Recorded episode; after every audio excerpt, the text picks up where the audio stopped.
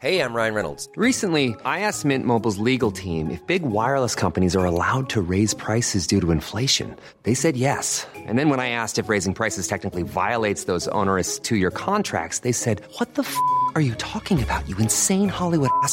So to recap, we're cutting the price of Mint Unlimited from $30 a month to just $15 a month. Give it a try at mintmobile.com slash switch. $45 upfront for three months plus taxes and fees. Promo rate for new customers for limited time. Unlimited more than 40 gigabytes per month. Slows. Full terms at mintmobile.com.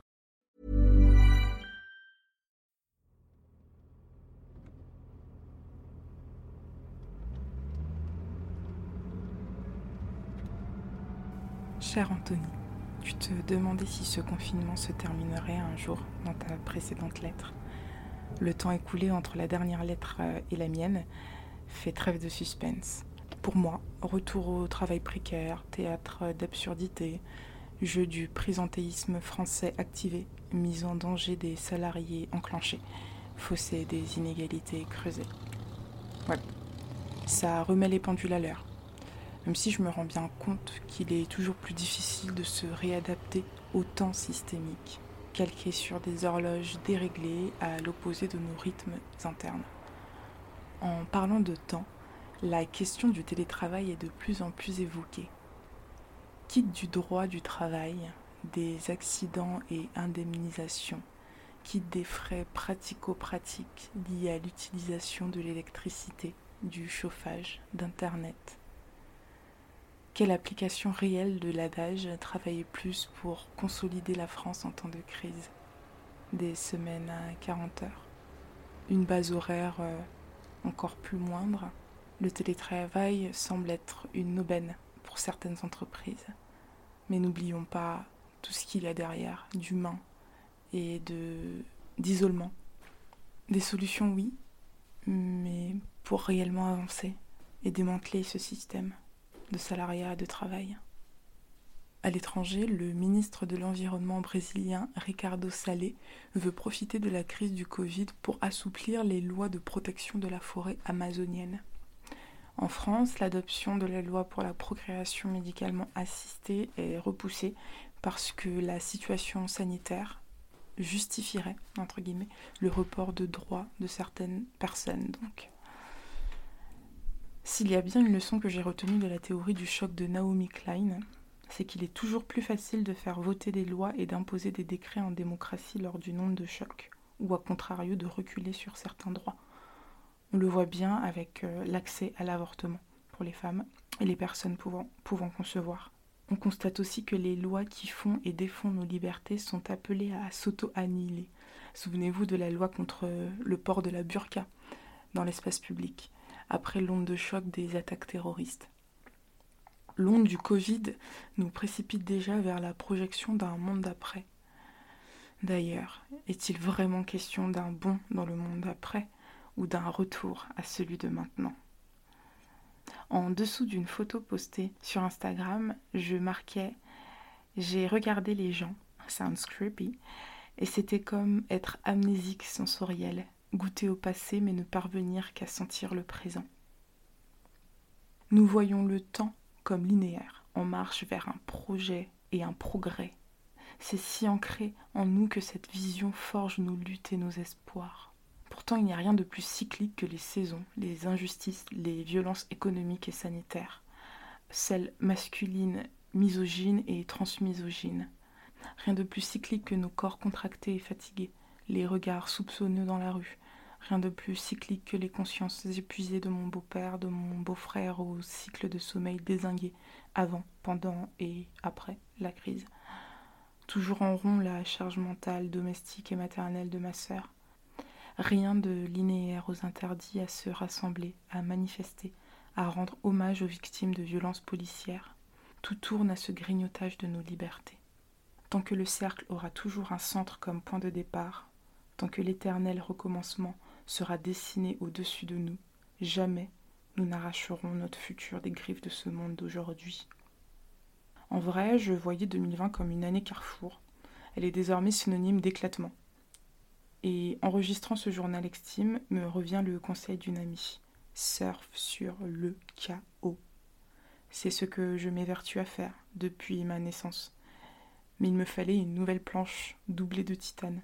Et Marie da Silva, coach professionnel pour les personnes racisées, posait la question des décisions difficiles que nous étions amenés à prendre en cette période de déconfinement. Après avoir interrogé ses followers sur Twitter, elle a eu la géniale idée de créer un atelier de coaching auquel j'ai participé. De quoi remonter les aiguilles de ma mécanique interne. Me voilà moins déboussolée. Et je me répète en boucle cette phrase de Marie da Silva. En y réfléchissant, il y a très peu de décisions que tu prendras dans ta vie qui vont l'impacter pour le reste de tes jours. En y réfléchissant, il y a très peu de décisions que tu prendras dans ta vie qui vont l'impacter pour le reste de tes jours. Dans ce septième et dernier journal Extime, il est question de déconfinement, comme vous avez pu le comprendre, de prise de conscience, de souplesse, de choix décisifs et d'adaptation. Avec Agi, invité de l'épisode 27 du podcast, et Jean-Victor de l'épisode 15. Anthony conclut ce cycle de journaux Extime avec une vision plus détaillée de ce qui s'est passé pendant ce confinement et après. Bonne écoute. Cher journal Extime, ici Agi, épisode 27, et nous sommes le 18 mai 2020. Et aujourd'hui, j'ai l'honneur de vous parler de mon confinement et de mon déconfinement, de comment j'ai pu le vivre. Et, euh, je vais vous expliquer un peu euh, que je me suis pas du tout trouvé de nouvelles passions pendant ce confinement et que ça a été une période un peu en, en dents de scie psychologiquement, mais euh, il y a surtout eu un pic plutôt qu'une que, des, que, des, que des dents de scie en fait. Alors ma période de confinement, j'ai commencé à la vivre de manière assez difficile parce qu'en fait, euh, pile au moment où on a été confiné, on devait être euh, avec ma copine Juliette à, à, Venise. On devait fêter son anniversaire. enfin, c'était une surprise en plus. Je savais pas du tout où elle allait et on devait fêter son anniversaire à Venise. Euh, et bon, quelques semaines avant, j'ai bien compris qu'on n'y allait pas. Euh, donc ça a été déjà un peu compliqué, un process un peu compliqué de se dire, euh, là on avait besoin de vacances toutes les deux et, et qu'on n'allait pas pouvoir fêter son anniversaire que je préparais depuis un moment. Vraiment, j'ai préparé de A à Z ce voyage avec toutes les activités, tous les restos et, et tout comme il fallait pour, pour qu'elle puisse vraiment kiffer son anniversaire et ses, et ses 28 ans. Et du coup, euh, bah, coup sur coup, on n'est pas parti à Venise et euh, on n'a pas pu, euh, on n'a pas pu profiter de ces quelques jours qu'on avait pris finalement parce qu'on a été en confinement deux jours après en fait. Donc, donc finalement, ça a été assez compliqué parce que ça a été plein de doutes. parce qu'on n'habite pas ensemble à la base, donc on a été confinés ensemble. le travail, ça a été, bah voilà, qu'est-ce qui se passe du jour au lendemain? Euh, plus voir ses potes, plus voir sa famille. Euh, et je pense qu'on n'a pas pris l'ampleur du truc euh, tout de suite. Mais moi, ce qui m'a tout de suite frappé, ça a été de me demander si j'allais réussir à survivre en intérieur. parce que je suis quelqu'un qui aime l'extérieur, qui aime le contact humain, qui va toujours à la recherche de projets, de photos, de trucs à faire c'est rare dans une journée où j'ai une pause, enfin, où je m'accorde une pause. Donc c'est vrai que de se dire du jour au lendemain, il ne se passe plus rien. Euh, en plus, au début, on savait pas trop si euh, à quel point on allait pouvoir bosser. Donc j'ai été au chômage partiel et, et finalement j'ai peu bossé, mais j'ai quand même bossé. Donc euh, c'est des méthodes de travail qui sont à, à réinventer. et du coup, au début, ça a été très compliqué de me dire que c'était ça la vie qu'on allait mener pendant quelques semaines. Donc franchement, 3 quatre semaines, ça a été difficile. Euh, et pourtant, voilà, euh, j'essaie de me maintenir euh, active, de pas se lever trop tard. puis bon, voilà, on est, je pense qu'on a tous vécu des journées rythmées par les réunions sur Zoom ou autres plateformes de vidéoconférence. Et voilà, j'ai commencé à, un peu plus cuisiner, donc ça a été cool. J'ai essayé de faire un peu de sport, mais mais voilà, je me suis pas vraiment découvert de nouvelles passions pendant ce confinement, euh, à part euh, une petite addiction aux Sims que j'ai fini par m'acheter, mais, euh, mais vraiment, voilà, j'ai pas, je me suis pas mise à peindre ou à écrire de la poésie. Non, non, j'ai même pas ouvert un seul livre, en fait, pour être très honnête. mais j'ai cuisiné, j'ai fait des photos de cuisine, donc voilà, j'ai découvert un autre pan de, de, ce média-là et j'ai trouvé, j'ai kiffé parce que du coup ça, ça se répondait bien avec, avec ma copine qui adore cuisiner et du coup moi je faisais des photos de cuisine, donc c'était très cool de, de, faire quelque chose à deux et ça donne des perspectives même si c'est c'est très personnel à nous de voilà de peut-être illustrer des recettes, faire des trucs assez cool. Euh, mais je pense qu'on l'a pas exploité à fond pendant le confinement parce que parce que je pense que on avait besoin de souffler aussi. Elle, elle bossait beaucoup en l'occurrence, donc euh, donc euh, voilà, on s'est on, on, a vécu au rythme auquel notre cerveau voulait qu'on vive en fait, assez assez simplement. Donc voilà ce que j'ai appris de moi pendant ce confinement, c'est que contrairement à ce que je pouvais croire jusque-là, je peux cohabiter avec quelqu'un euh, euh, de manière euh, assez longue en fait. Parce que je suis quelqu'un d'assez solitaire, assez autiste, assez renfermé, donc c'est vrai que j'ai besoin de mes moments à moi et c'était quelque chose que je redoutais beaucoup. Bien que j'aime à la folie ma copine, c'est toujours une question que je me suis posée. Et en l'occurrence, ça a été un faux problème dès le départ. Euh, vu qu'on est très complémentaires, on se comprend euh, à 100, 150, 200%. Euh, de ce côté-là, ça a été hyper fluide. Donc, ce que j'ai appris sur moi, c'était vraiment le fait de pouvoir rester à l'intérieur, en fait. c'est assez, c'est assez surprenant, mais de pas tout le temps courir, de pas tout le temps devoir s'occuper, de pouvoir souffler, en fait. Et bien que ça n'a pas été un confinement où voilà, j'en suis ressortie en forme et reposée et tout, parce que finalement, on, on fait plein de trucs aussi. Euh, je sais que je peux prendre le temps de vivre aujourd'hui. Euh, et en tout cas, je le savais aussi, je le savais déjà, mais en tout cas, c'est vraiment acquis. Et c'est quelque chose que je vais essayer de, de, de, de faire euh, dorénavant si on n'est pas reconfiné assez rapidement. alors du coup, j'ai vécu des moments de déconfinement pendant ce, pendant ce confinement parce que j'ai dû ponctuellement aller au travail dans le 95 à Gonesse. Donc ça a été des moments, euh, je pense, d'angoisse parce que euh, on est dans une bulle et tout d'un coup, il faut sortir de cette bulle. Et, euh, et, quand on sort de cette bulle, on nous dit que voilà, tout est, tout est virus et tout est contagion et il faut surtout faire très très attention. Moi qui ne fais absolument pas attention quand je prends les transports ou, ou voilà, je me touche le visage au moins 450 fois dans la journée. Là, tout est tout est très cadré et je pense que ça a été ça a été ça l'angoisse pour moi et puis voilà, au bout de la deuxième fois, ça a été tout de suite, euh, ça a été tout de suite plus simple. Donc là, j'ai repris le travail aujourd'hui même euh, de manière officielle sur mon lieu de travail. Donc, pas forcément quotidiennement, mais en tout cas, voilà, je ne suis plus en chômage partiel. Et, euh, et voilà, toutes les conditions ne sont pas réunies encore aujourd'hui. voilà, j'ai juste un gel de hydroalcoolique au travail, je n'ai pas de masque à ma disposition parce que j'ai ce qu'il faut de mon côté, mais j'ai pas de lingette pour désinfecter euh, mon poste de travail et ce qui m'entoure. Donc euh, voilà, après même si le ménage a été fait, j'ai pas aujourd'hui les outils pour, euh, pour travailler de manière, de manière correcte, mais, mais voilà, dans les transports ça se passe relativement bien, c'est assez surprenant. Il y a toujours un ou deux individus étranges qui ne respectent pas les choses et qui n'ont pas de masque, mais voilà, je pense que quand même tout le monde n'a pas repris le travail, donc on est dans de bonnes, à peu près bonnes conditions aujourd'hui, même, euh, même, si je pense que prendre le RER, e c'est à la base une, mauvaise, euh, une, mauvaise condition, mais, mais, euh, mais voilà, j'espère que les gens ont quand même compris qu'on vivait une, une, une époque compliquée et dangereuse, là, pour le coup, et j'espère qu'ils ont pris toute la toute la consistance de la chose et que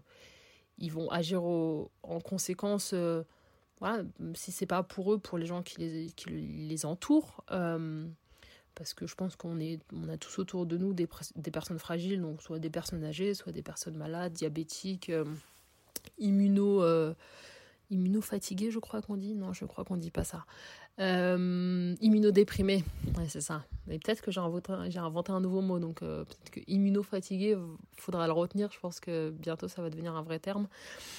Voilà. Euh, donc, je suis pas hyper fanat d'être retournée au travail euh, sans perspective parce que je suis formatrice de jeunes euh, en situation de décrochage scolaire. Donc, je ne sais pas si je peux reprendre actuellement mes formations en présentiel où va falloir que je m'adapte au distanciel, donc à travers un ordinateur. Enfin, voilà, c'est vraiment des des questions qui me, qui me torturent un peu l'esprit parce que je n'ai pas de perspective au-delà de demain, en réalité, de, de, ce qui va se passer. Et pareil, sur le volet associatif, on, est beaucoup plus armé parce que euh, on est aux manettes, nous, on n'attend pas des choses qui viennent d'une hiérarchie ou de, ou de quelque chose de plus descendant. Donc, on, on a mis en place des, euh, voilà, des, des process euh, pour pouvoir marauder en de bonnes, dans de bonnes conditions et ne surtout pas mettre en danger les personnes qu'on rencontre dans la rue. Donc, effectivement, même si j'ai pas de grosses perspectives, euh, je pense que les choses vont avancer petit à petit, on va y voir un peu plus clair, mais c'est vrai qu'on est dans une zone de flou, une zone un peu grise qui est un peu déplaisante parce que, parce que ça nous permet pas de faire de plans sur la comète euh, d'une semaine à l'autre. Donc euh, autant vous dire pour l'été prochain, effectivement, je pense qu'on est tous à se demander ce qu'on va faire et ce qu'on va pouvoir partir en vacances. en attendant, voilà, même si c'est des, des, des, des, des remarques très très personnelles, j'essaie toujours de relativiser euh, en me disant que bah il y a encore des gens qui meurent de, du coronavirus euh, quotidiennement. Aujourd'hui, euh, enfin hier, il y en avait entre 400 et 500. Donc j'essaie de relativiser en me disant que je suis en bonne santé. les gens que j'aime et les gens qui sont autour de moi le sont. même si j'en connais qui ont, attrapé le coronavirus, ils vont mieux, ou en tout cas, c'est pas des cas sévères. Donc, Vraiment, je suis reconnaissante de ça et je me dis, euh, je me le dis tous les jours en me réveillant. Euh, et ça, je pense qu'il faut pas le prendre pour acquis parce que les choses, elles peuvent basculer assez vite. Donc, vraiment, moi, ma conclusion perso, c'est faites attention à vous et tout le temps, pas juste quand le coronavirus aura disparu. On croise les doigts pour qu'il disparaisse. Faites attention à vous tout le temps et surtout, quand vous ça va, faites attention aux gens qui vous entourent parce que c'est vraiment euh, sur ça qu'on va pouvoir compter aujourd'hui. C'est pas sur nos politiques, c'est pas sur les gens qui prennent des décisions, c'est sur nous. Euh, si le changement il doit venir, ça sera à notre niveau, euh, pas au niveau au-dessus malheureusement.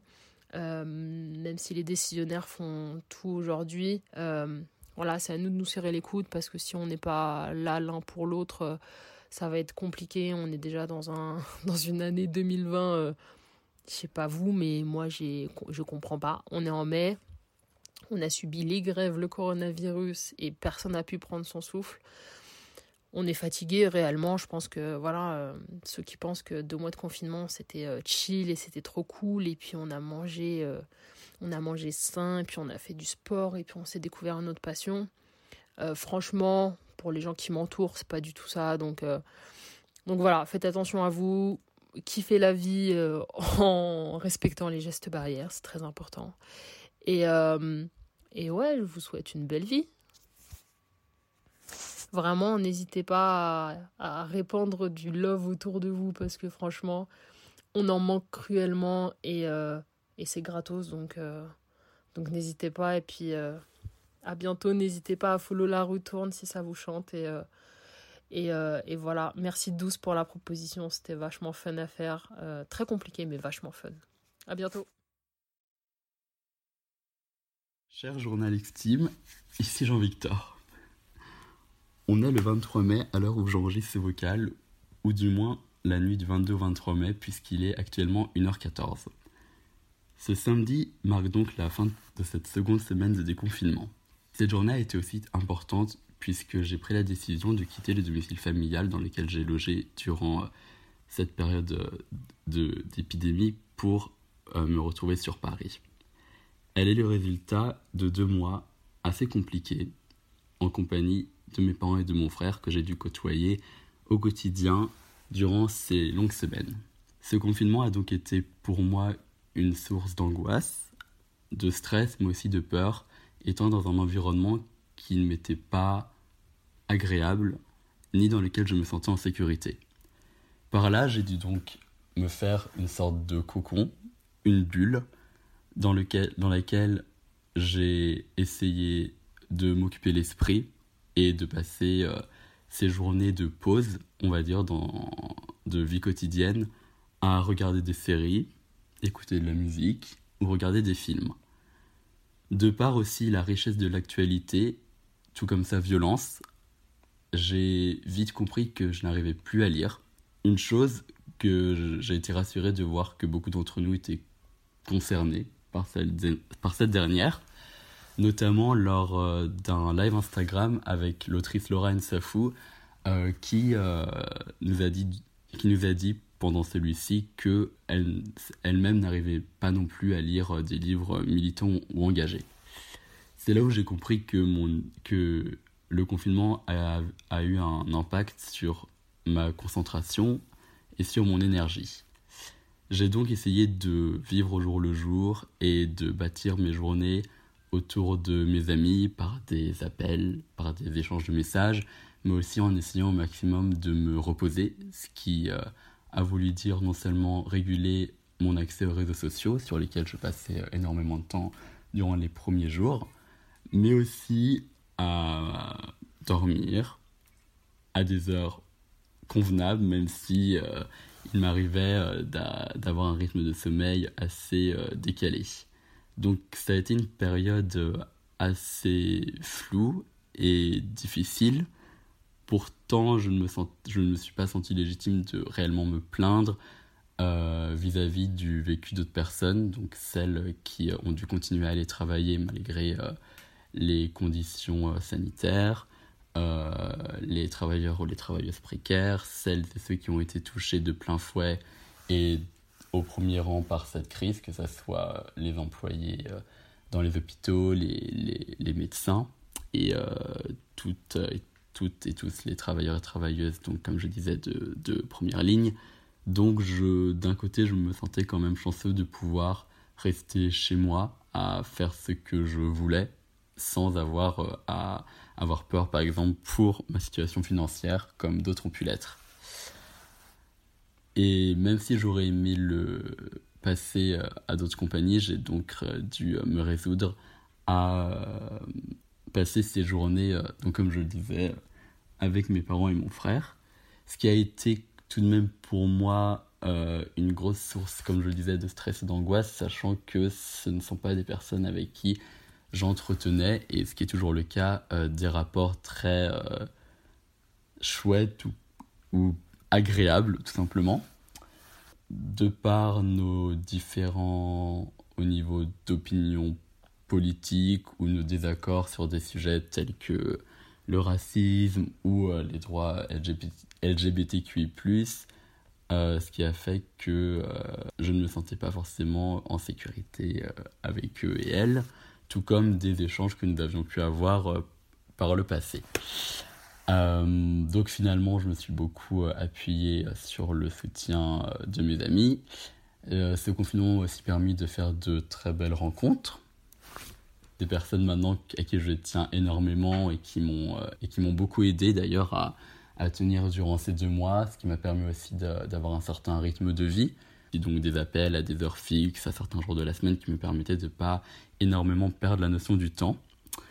Et comme beaucoup d'entre nous, je me disais, autant profiter de, de, toutes, de toutes ces journées qui nous sont offertes pour produire quelque chose, en fait, pour ne pas être, entre guillemets, inutile et euh, avoir ce temps à profit. Et finalement, encore une fois, j'ai vite compris que il était très difficile pour beaucoup d'entre nous de pouvoir euh, faire ça de par la violence des informations au quotidien, euh, de par aussi voilà l'atmosphère qui peut être angoissante euh, ou malsaine ou toxique. finalement, j'ai tout de même réussi à un moment donné à lancer un projet sous forme de page Instagram qui me tenait beaucoup à cœur, donc j'en étais très fier, mais toujours là, toujours cette certaine pression à devoir produire du contenu, ce qui mettait beaucoup de, de de stress sur mes épaules. Donc si ce confinement a dû euh, m'apprendre quelque chose sur moi ou sur la France, sur le monde, c'est que malheureusement il a fait ressortir toutes ces inégalités euh, qui étaient déjà présentes, mais qui là euh, ont pris une ampleur, si je puis dire, encore plus énorme dans une situation où, encore une fois, les personnes les plus précaires, les personnes racisées, ont été les premières concernées par, par que ce soit le, le virus en lui-même ou par les conséquences de celui-ci, mais aussi par le comportement adoptés par le gouvernement qui était tout de même assez déplacé et insolent et ignorant de la réalité de la plupart des populations, de la population française. donc voilà, en ce qui concerne la manière dont j'ai vécu ces déconfinements, où je parlais justement des, des réseaux sociaux et du fait que ça a été un formidable outil non seulement pour s'informer, pour ne pas se sentir seul, et euh, pour aussi avoir une certaine réalité des choses que les grands médias ne relayaient pas, que ce soit à travers des, voilà, des témoignages de personnes euh, en première ligne ou sur euh, malheureusement les violences policières qui ont pu avoir lieu durant ces, ces, deux mois et plus mais en même temps, ça résumait aussi d'une euh, d'une violence pour les personnes concernées de, de, voir ça et de comprendre que finalement, euh, encore une fois, la société ne bougeait pas.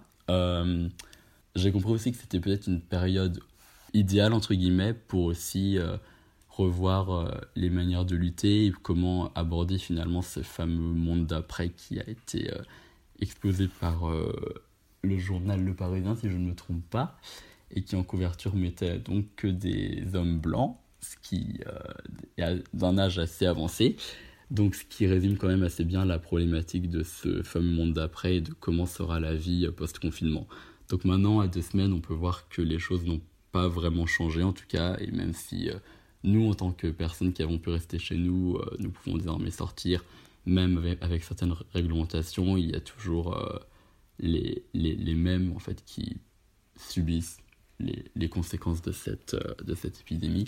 Pour ma part, ce déconfinement, comme je le disais, a été marqué donc par euh, un départ plus ou moins définitif de mon foyer, euh, de ma maison familiale pour venir me réfugier à Paris, puisque j'ai réalisé donc durant ce confinement et après, suite à plusieurs altercations avec mes parents, que c'était mieux pour moi de me couper en fait de cet environnement toxique dans lequel je ne suis pas compris, euh, dans lequel je ne suis pas non plus respecté et assez déshumanisé sur euh, certains aspects de ma vie. Donc euh, je peux dire aisément que ça marque un nouveau chapitre de ma vie, ce déconfinement, que je me trouve oui dans une situation assez, assez compliquée, mais ce n'est que pour mieux démarrer quelque chose de nouveau. Après, je pense que voilà, le, confinement a fait qu'il a accéléré euh, toutes ces choses d'une manière euh, assez euh, rapide, chose qui ne se serait peut-être passée que dans les mois à venir. Les deux derniers jours ont été l'ouverture, ou plutôt les réponses des vœux pour Parcoursup, donc pour les personnes post-bac ou souhaitant reprendre les études. donc pour ma part, ayant été accepté dans la fac de mon choix, cela marque aussi finalement un nouveau départ euh, après ce confinement euh, pour une, euh, une nouvelle étape de ma vie et une nouvelle période. Donc finalement, voilà, loin de, loin de cette famille que à laquelle j'ai décidé de me couper pour mon bien-être et aussi pour récupérer une certaine autonomie et indépendance. Et même si les prochaines semaines vont sûrement être compliquées, je sais que c'était en tout cas la bonne chose à faire. La conclusion que je donnerai en tout cas à ce confinement est qu'il a fait ressortir encore une fois les, les inégalités sociales. La question est est-ce que cela va changer dans ce fameux monde d'après?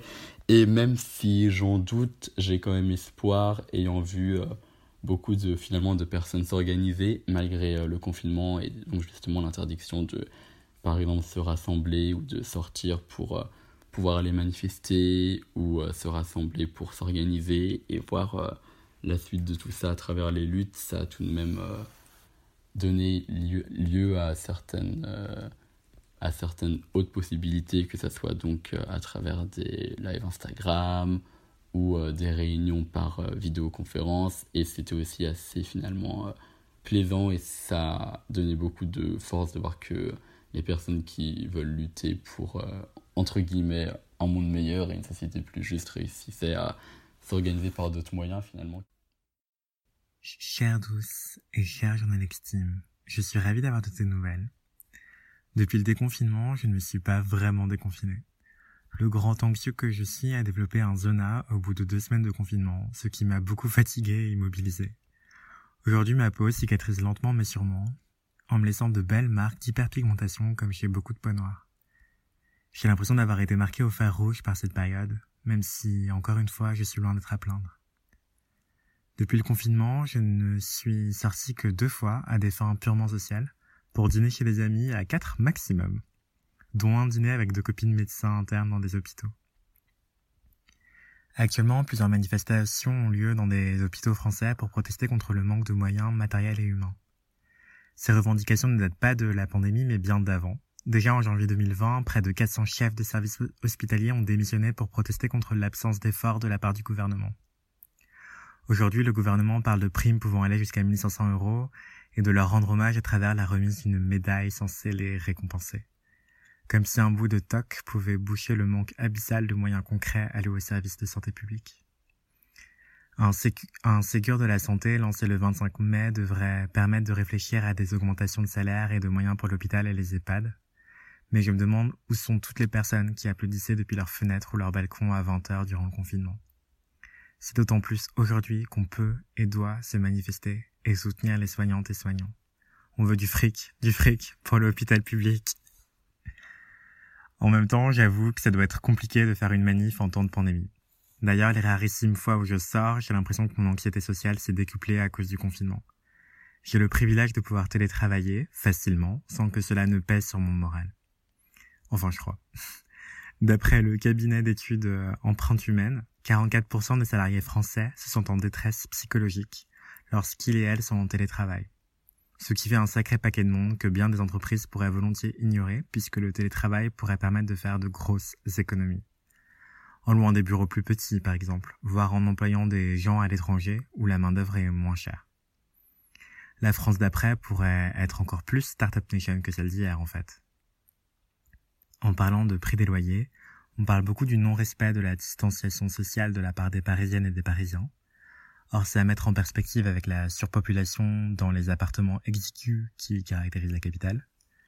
Et on parle beaucoup moins des plages qu'on a dû refermer en Bretagne, justement parce que les gens ne respectaient pas les, les distances non plus, par exemple. Je pense qu'on a toutes et tous tellement accumulé de tensions pendant le confinement que je suis étonné qu'il n'y ait pas davantage de débordements en réalité. Les conjoints violents, eux, n'ont clairement pas respecté la distanciation physique. Les plateformes dédiées aux violences conjugales ont enregistré 5 fois plus de signalements et on a enregistré 36% de plaintes en plus pendant le confinement. En revanche, la fréquence des féminicides a baissé. On est passé d'une femme tuée tous les deux jours par son actuel ou ex-compagnon à une femme tous les 4 à 3 jours pendant le confinement. Peut-être grâce à la possibilité de signaler qu'on se sent en danger dans une pharmacie plutôt qu'au commissariat ainsi qu'à la mise en place peut-être aussi d'une ligne d'écoute dédiée aux hommes qui se sentiraient sur le point de devenir violents. Je me demande si le confinement ne nous a pas aussi rendus toutes et tous un peu plus attentifs et attentives à nos voisins et voisines et à leur écoute. J'espère que dans le monde d'après, on va continuer à dénoncer encore plus les violences masculines et à voir se réduire encore les féminicides. Pas une de plus. En parlant de violence, les agressions caractérisées comme LGBTI-phobes ont augmenté de 36% en 2019 comparé à 2018. Une hausse alarmante, sans doute en deçà de la réalité, puisque beaucoup de personnes ne cherchent pas ou ne peuvent pas porter plainte. Je me demande si les chiffres de 2020 seront sur cette même lancée inquiétante, en sachant que le foyer familial peut être une grande source de violence LGBTI-phobe. Beaucoup de nos adelphes ont dû se retrouver enfermés avec des proches intolérants, oppressants, voire violents. Le déconfinement, c'est la libération, certes, mais c'est aussi, sans doute, pas mal de séquelles à soigner. Ensemble, en tant que communauté. Justement parce qu'en plus on n'aura pas de Pride, donc euh, il est temps de vraiment faire communauté. D'ailleurs, en parlant de séquelles, celles en Seine-Saint-Denis sont vraiment très profondes. C'est le département français avec la plus forte mortalité face à l'épidémie. Difficile d'ignorer la façon dont la classe, le genre et la race peuvent se télescoper de façon à concentrer les inégalités sociales, jusqu'à les imprimer dans la chair sous forme de comorbidité. Hypertension, diabète, obésité ou encore asthme touchent particulièrement les groupes sociaux défavorisés. Aux États-Unis comme au Royaume-Uni, des études statistiques ont mis en évidence la surmortalité des personnes racisées, mais au pays des Lumières, colorblind, le tabou reste trop grand. J'espère que dans le monde d'après, on pourra peut-être au moins discuter et réfléchir à l'intérêt de ce genre de statistiques en France, afin de pouvoir enfin mesurer ces réalités si dures à regarder dans le blanc des yeux. Alors voilà, à mesure que nos corps se déconfinent, j'ai l'impression que bien des consciences se sont réfugiées dans l'intolérance. Ces hausses des violences m'inquiètent, mais je me dis aussi que cette situation a tellement exacerbé les inégalités qu'on est sûrement au bord d'une révolution. Une révolution du Caire, j'espère. Alors peut-être qu'elle se passera sur Animal Crossing, ou dans les rues, mais à un mètre de distance, avec des masques et du gel hydroalcoolique. Parce qu'il n'y a pas de monde d'après. Il n'y a que celui d'ici et maintenant, à soigner dès aujourd'hui, pour demain.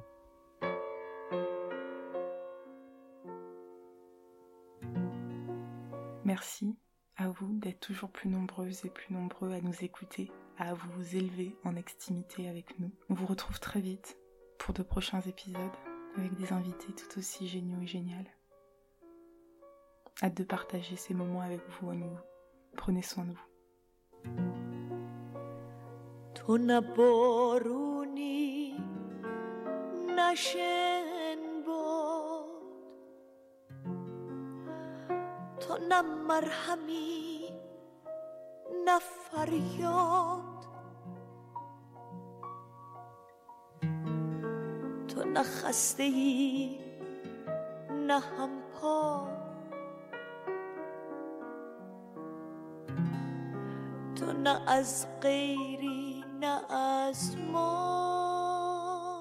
C'était Extimité, le récit de la conscientisation et de la déconstruction de personnes minorisées.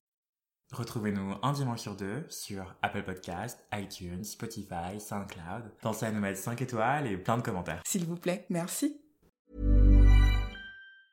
Hey, it's Paige DeSorbo from Giggly Squad. High quality fashion without the price tag. Say hello to Quince. I'm snagging high-end essentials like cozy cashmere sweaters, sleek leather jackets, fine jewelry, and so much more. With Quince being 50 to 80% less than similar brands.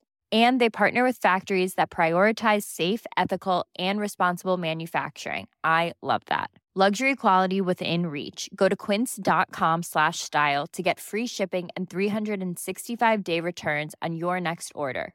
Quince.com slash style.